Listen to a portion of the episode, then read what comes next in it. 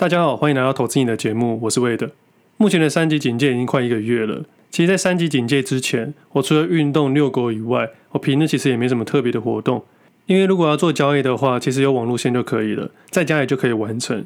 有时候盘面没什么想法的时候，我依然会去盯盘，但很多时候盯完五个小时都没有任何的动作。这种事情在我后期的时候很常发生。但是以前刚交易的时候不懂，当时会认为说交易市场这么波动，我一定要做点什么才行的错觉。但后来会发现，有时候你什么都没有做，反而是最好的动作。我相信多数投资人跟我当初一样，我们都会去幻想说，如果刚刚盘中下跌前卖出，收盘后再买回来，这样可以做到价差，是荒唐的想法。但在五月初的时候，我做出类似的动作，那其实有很大的不同，就是因为部位逐渐的减少，而并不是做当冲。也不是说不是当冲了，应该是说不是为了当冲而去当冲，而这样子的心态其实对我现在帮助蛮大的。千万不要为了交易而去交易。那回到生活方式，像健身房现在都关闭了，我其实找到家里某个小空间，买了一些简单的健身器材，早晚都有稍微运动一下。其实我觉得运动对我帮助其实蛮大的，它是种习惯，也是种自律。从七年多前刚出社会的时候，我几乎每天都晨跑起来运动，运动完再回家冲个澡，再去公司上班。我觉得只要早起，就会让我感觉到时间变得非常多，也会让我的思绪清楚一点。后来离职自己交易，也几乎都有维持这个习惯。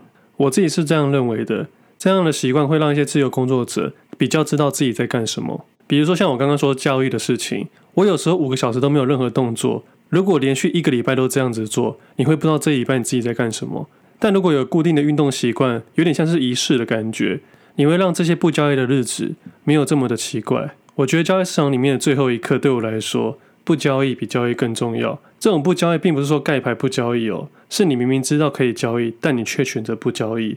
其实，在交易市场里面啊，每一刻几乎都是不确定性的。我们只能在收盘之后掌握一些自己能掌握的，可能这样子才能感觉到自己在控制些什么吧。我不能控制股市，但我至少能控制我自己。那像这一个月的封城，我们不能出去运动嘛？我多了一个很特别的习惯。有一天，我突然间意识到。因为小公主的关系，我每天都还要去附近的公园遛狗。遛完狗之后，我会坐在公园里面发呆吹风。有一天，我突然发现附近几张椅子上面也有人跟我一样发呆。我想，这应该是疫情带来的另外一种新的现象吧。我以前才不会坐到椅子上面发呆的，现在竟然发现能在公园坐着发呆是一种幸福，是一种奢侈。那封城这段时间，我相信大家的影响应该比我大很多。那可能会有一些新的现象，那可能以前没有发生，应该觉得蛮有趣的吧。那聊聊疫情这个部分嘛，昨日美国捐赠给我们的莫德纳疫苗两百五十万剂，在昨天下午已经抵达了。希望这些疫苗可以让主管机关更能控制疫情。非常感谢这些疫苗的捐赠。不过大家还是不要过度的松懈，身体健康还是第一啦。那最近有听众私讯我说要拿十万的贷款金去做一些投资，问我说零利息去做套利，因为这个十万块的第一年是政府补贴那个利息，等于可以免费拿到这十万块做资金的运用，随便放一个有利率的商品都可能名目的套利。但实际上根本做不到啦，而且也非常没有意义。这十万的第二年跟第三年利率为一点八，是我的机动利率。机动利率的意思是它会跟随邮局两年期的利率去做调整。现在整体的大环境都已经改变了，定存利率非常的低，不像三十年前利率比较高。我记得三十年前的保单利率都超过五 percent 以上，这是大环境的改变。投资人一定要先清楚一下。那如果真的要去做一些名目的套利啦，一般投资人比较好接触的无风险商品大概有三样。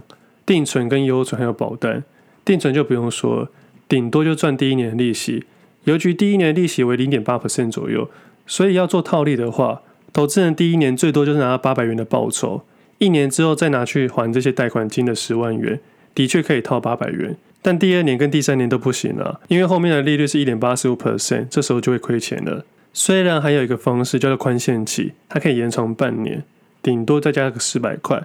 所以最多的套利空间为一千两百元的新台币。那第二样方式是优存啊，那优存大概都是美金，而美金的利息通常比较高，但是时间都比较短。主要是各家银行需要新的外币资金才会提到较高的利率，但通常只有几个月。我甚至看到有一个是只有七天的。不过有一些额度的限制哦，我记得好像一万块美金以上才能做，所以也超过了十万块以上的台币。而且美金还要承担汇率风险，所以不能算是无风险。那第三个储蓄型保单来说，目前的预定利率大概是一 percent 左右，宣告会超过一 percent，但宣告是会变动的。要用无风险的概念，只能拿预定利率去假定比较符合。那保单通常都要持有两年或六年以上不等的才会符合利率，不然提前解约都会侵蚀到本金。所以这三样无风险套利根本无法去做。接着就会有人问我说，不然拿来投资股票好了，这点就更荒谬了。投资股票有赚有赔，赚钱当然好。那如果赔钱的话呢？只会让这些拿纾困金去做股票的人，真的等着被人家纾困。所以要说真正的套利，最多就是一千两百元而已，这就是现实面了。但投资人要保证这个钱哦，不要一个冲动拿去旅游，也不拿去买手机、买机车、买包包、买手游点数等等的冲动，这些都是可能的不确定因素。而且另外角度来说啦，虽然网络常常说纾困金要留给有需要的人，我觉得这种方式非常的正确。但我的银行朋友说，多数人他遇到的都是拿去当做交课款的。还有行员跟我说这件事要写报告，真的也是蛮奇妙的啊。以我的角度来说，贷款不是不能做，只要主观认为贷款的效益大于你付出的利率，你就能去贷款。很多企业都有连贷啊，在业界算是一个很正常的现象。但通常啊，净负债比会去拿捏。我以民众的角度来说，假设你现在有一千万的资产，你去贷款十万块去做些别的事情，当然没有问题。因为站在你的角度，净负债比实在太小了。那另外一种呢，当然也可以。假设你月收入十五万，你要贷款十万元去做别的事情，也没有太大的问题，因为你的偿还能力很高。所以如果你自己考量到以上这两个点，你当然可以去做贷款，但千万不要那种净值不到十万元的，或者没有资产想要靠十万去改变现在的生活，其实难度都是非常的高啦。是否有这么强的运气，真的很难说。不要看别人赚钱就觉得这件事情很简单。因为你现在看到的讯息都是过去的讯息，多数的市场的讯息都是确定赚钱才会出来讲。新手投资人千万不要被误导了。不过你主观认为自己可以成为那个幸运儿去贷款也不是不行，因为能贷款都是成年人了。我个人会认为啦，如果你要借，你就认真借，不要借个十万块，要借就借十亿。因为如果你借多一点钱，你才会更谨慎，才会想得更周全的计划。如果真的要做套利的话，这个金额才会有意义。其实借款在某个方面，它算是一个很正当的使用啊。但如果真的没有计划的话，这个使就不是使用的使了。但其实我不鼓励大家去借款啊，只能说贷款就像金融上面使用杠杆一样，因人而异。但也不要过多去仇视哦。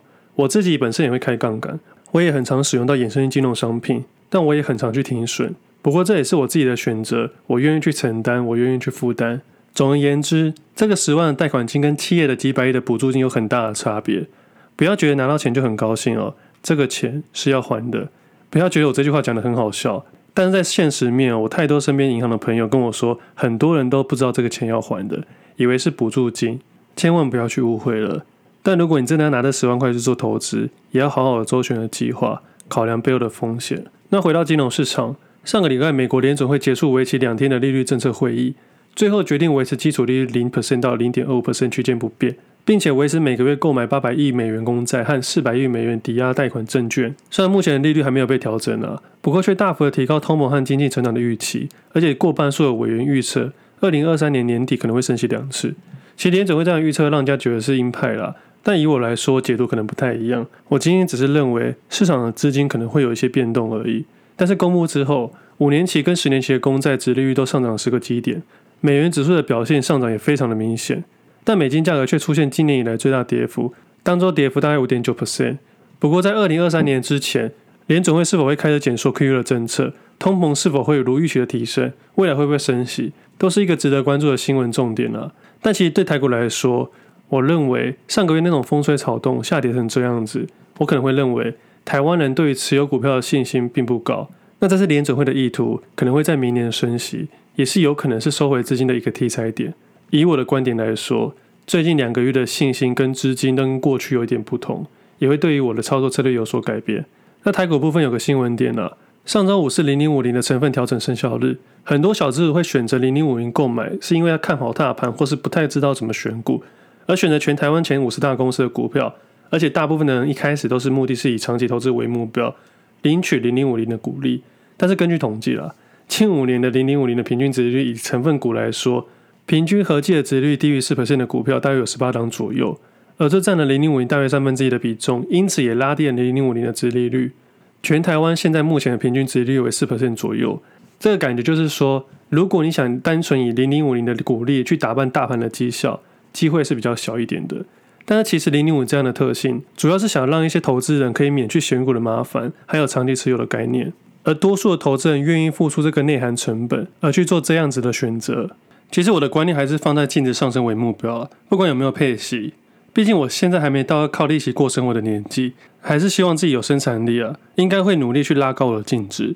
可能这二三十年之后会考虑过利息生活。那上周五啊，长隆海、万海、阳明海、友达纳入成分股，三足的高铁、纬颖、正兴可称，主要还是因为市值上的考量呢。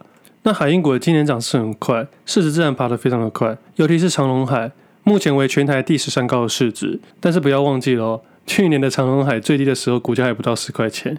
今年直接翻十五倍，但对于纳入零零五零是否会影响未来的股价，我倒是认为没有肯定的方向。过往有太多的例子，有纳入表现好的，也有表现不好的，也有被剔除后表现也好的。光宝科在去年底的时候被剔除，当时的股价为四十八元左右，后来四个月上涨到六十七元左右。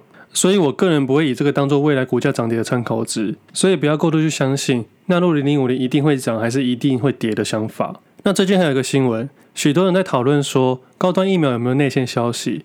那我前两集大概都有聊过，也就再大概说一下就好了。其实现在很多地方都可以看到后面的筹码，大家都查得到是谁买入的。那其实主要买入大概两个分点啊，都持有超过一千四百多张以上。但是有很大的差别是。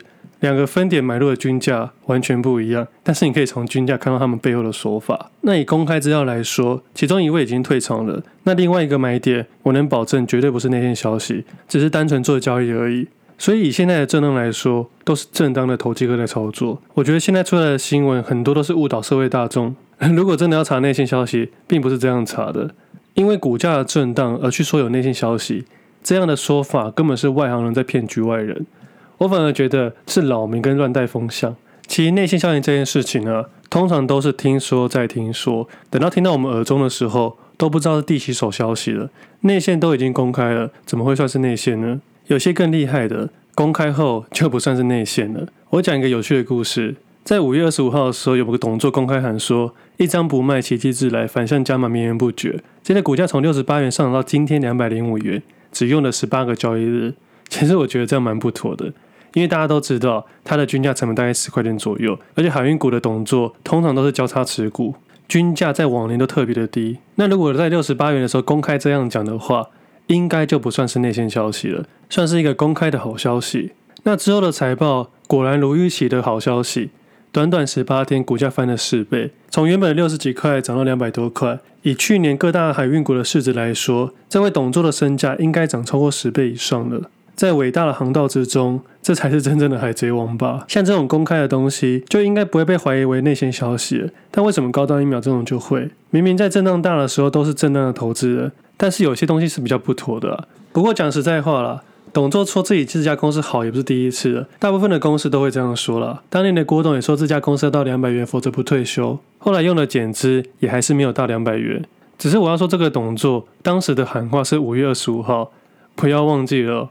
当时的疫情正在爆发，而该公司的获利营收都创了新高。我相信是一件很好的事情，但有一件事情我们必须要知道：这些创新高的好公司是否有拿去年的企业补助金呢？如果有的话，真的是非常的不妥。这时候在这些小摊贩跟一些餐饮服务业倒闭的时候出来高调，我相信在很多人的眼里是比较刺眼的。现在股价上涨当然好啊，但不要忘记了，航运股过去以来几乎都是亏损。为什么这两年突然间营收获利特别表现好呢？除了因为疫情的关系，还有什么重大的改变吗？我们投资人可以去试着思考一下。那可能有些人会说，内部人只要不卖，代表未来都可期，真的是这样子吗？我有一些小技巧分享给各位，这是一些市场作手会做的事情，也是一些小技巧了，跟以上的那些内容完全无关。假设我的均价在十元以内，股价上涨到五十元左右，内部人不能轻易变动持股的情况下。最好的办法就是让股价再高一点，不停地去放一些好消息，虽然是事实，但多多少少会影响到一些股价，甚至流出一些各种获利的对账单，让大家羡慕这间公司，让大家都想要买进这间公司，让整个市场的热度越高越好。当人越多的时候，震荡当然会越来越大。接着可以挑一个喜欢的月份，开始布一些空单，放空一些股票，去做一个反向套利。当然不能可以用自己的账号，也不能用关系人的融券、借券都有记录，比较麻烦。但是期货市场通常没有记录，所以要使坏的方式真的太多了。我是觉得在交易市场里面各凭本事，用自己的方法去赚钱都可以，但尽量还是低调一点。而海运股的现股非常热络，当然期货市场也非常热络。但这些只是分享一些市场高手的做法。即使我不用卖任何一张股票，也能在下跌的时候持有股票并且获利。其实外资很常这么做。虽然现在外资的空单大概三万多口，但五月十七号那时候他们已经闪掉未实现的亏损了。现在对他们来说，重新拿回优势。那海运股流动性也非常的好。上礼拜有一天，长隆海的当日成交量为一千四百亿，阳明海为八百九十八亿。两只加起来两千三百亿左右，这个概念是怎么看的？我大概分享一下，在二零一九年还没爆发疫情之前，台股的平均日成交量只有一千两百五十亿，也就是说，一只海运股抵掉两年前全市场一天的交易量。所以现在很多人会认为说，好像全台湾都在玩海运股，那是因为它目前的热度真的太高了。但这样的热度是证交所乐见的，毕竟一只股票一天的税收就上亿了，这也是为什么台股市场要用 T 加二日，间接的去鼓励投资人去做投机。这也是让五月十二号那一天爆发三亿违约的最大因素之一。即使爆发了违约，税还是可以照收。倒霉的是那些不懂风险的新鲜人，以及那些新手营业员。有些新手营业员其实不太清楚这些东西，很容易因为这种事情去代垫违约金，其实是蛮可怜的。因为通常新鲜人都比较穷一些些，所以大家要做投机的时候，还是要保留充足的交割款，不要让自己的信用坏掉，也不要造成别人麻烦。但是最后我还是相信呢、每一个董做都是善良的投资人，我相信他是因为自己公司好才会跟大家讲的。但是套一句我小时候在市场学的一个经验，永远不要问水果摊贩这个水果甜不甜，因为答案只会有一个。那关于海运股的一些看法，我再多观察一下，如果有机会的话，下礼拜再分享给各位。那最后一个部分想稍微聊一下 Persuade 的一些事情，在上个月大跌那段时间，我特别在文章里面说到一件事：如果投资人找不到现在的节奏，或者面对这样的行情，不知道该怎么做时，只要冷静两周不交易就可以了。因为这个市场永远不会跑。回到一个月之前，五月十七号那时候，我相信多数人都有一点点焦虑。但就像我那一篇说的，用耐心换信心。投资人只要在关键时候够有耐心，在交易市场里面就会够有信心。这两件事情是相对应的。也在那时的下一周，把我长期布局的比重跟一些短线交易的个股的一些看法分享给各位。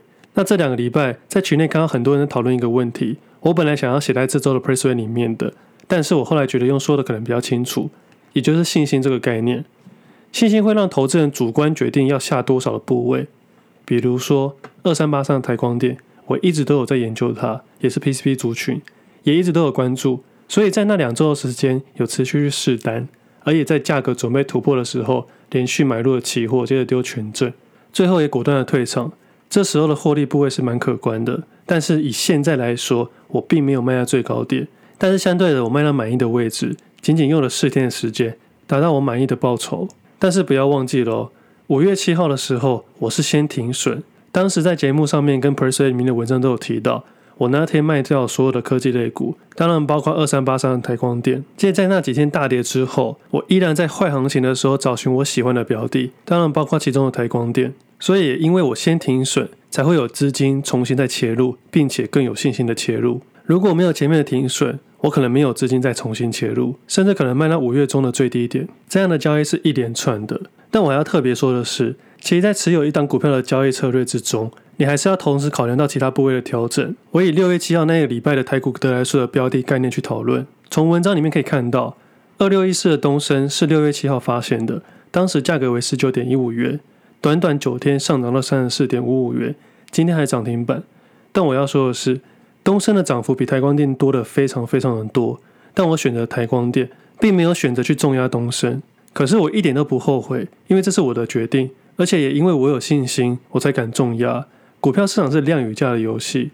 听众可能会认为说，好可惜，当初应该二选一把部位全部重压在东升的话，获利可能会更可观。但我要说的是，这些都是事后论。我不能去预测股价，我只能在其中不停的去做选择，而最后我选择一个我最有信心的而去交易。只要有信心，就比较容易做得好，抱得住。这样的交易心理，也才是真正有在交易的人才能面对的问题。我们任何的投资人或投机人都一定有看错的心理准备，而我们能做的就是尽量让胜率提高。其实到现在，东升发生什么事情，我根本没有去查新闻，我也根本都不知道。在六月七号发现，它只是单纯以经验跟价格去判断。因为我永远相信，价格永远是领先指标。如果说东升要查有没有那些消息，我相信要从六月七号以前去查，我是最近买入的人。其实，在那个礼拜短线选股都算是还不错的，几乎每天都有找到短线的好个股。在六月七号找到二六一四的东升，在六月八号找到二三八三的台光电跟三零一七的奇鋐，六月九号找到九九五八的世纪钢，六二一三联茂，在六月十号找到金像电，还有六七五六的威风电子。在六月十一号周五的最后一天，只选了一支八四零六的金客。而这礼拜选到的标股比较多，除了东升上涨特别多以外，刚刚聊到至少都十 percent 以上。但我比较得意的应该是六月十一号选到金科，五天上涨三十五 percent。以上这些个股都是今天台股下跌两百多点的情况下，都还算表现不错的，甚至还有一些涨停。这些个股都是当初下跌之后忍耐两周后的成果。每日挑选一到四只个股左右，虽然这些都是主观认为近期可能有表现的个股，但主要还是想跟各位说，即使这样子连续五天都抓到有涨停板跟起涨点的个股，也不代表我每一次都有交易，也并不代表我每一次都有获利。我只想说，选股真的不难，难的是后面的交易行为。有些黑心老师会说自己多厉害、多会选股，但只要你在交易市场够久，你会觉得这件事情并不难，难的是心态。那不同的行情跟市场，可以主观去决定要用什么样的方式。像现在的我会认为，个股的表现会比市场的大环境更重要。如果大环境不好的话，我又很想去交易的时候，我通常都会用机械式的交易，也就是等比资金交易。我对我的选股有信心，也对自己的停损有信心，所以我能在看错的时候果断退场。虽然刚刚上面说的都是上涨的，但是选择之中也有一些是下跌的，主要是用等比资金去做转移，尽量让损失降低，才可能提高整体的获利。这是其中一个交易策略，比较适合用在不明确或是可能下跌的盘面的市场。今天还是不要去做空了，即使你一年四季都只做多，都会比做空来得容易一点，只是策略要稍微改变一下而已。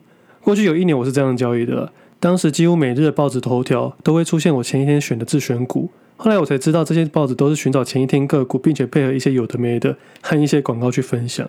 反正这个市场里面有很多东西需要投资人独立去分辨。只想提醒一下各位，不要过度相信那些选股大神，因为最后的交易心态才是最重要的。那上礼拜是我们投资已满一周年，有两件事分享给听众。第一件事，限时公开上个月写的一篇长文，里面有一些交易的策略跟坏行情的选股逻辑，以及一些交易的心态，有兴趣可以去看看。另外一件事就是我们投资瘾做的一个 LINE 的贴图，作为一个一周年的纪念。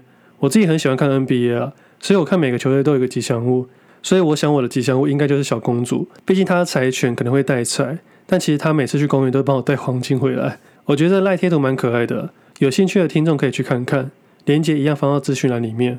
最近航运股很热，我知道多少会很多投资人心态会动摇。对于持有那些航运股的，我只能说恭喜，也很幸运。但对于那些没买的人，也不要气馁。我当然也会希望自己有买到，这样我的交易就轻松很多了。但事实上我就是没有。但如果你要成为一个独立的投资人或投机人，不能总是想一些自己没有的，以自己的方式选择自己的交易策略，设计自己的投资游戏，我相信报酬不会输太多。当然，如果我在去年一回国就 all in 全部买海运股，再配合杠杆的使用，我的资产可能翻倍再翻倍。但市场很常出现两件事情，早知道跟这次不一样。但这两件事情很可能毁掉你的投资生涯，这点我深信不疑。剩下的东西我们下次再聊。今天的节目先到这里，我们下次见，拜拜。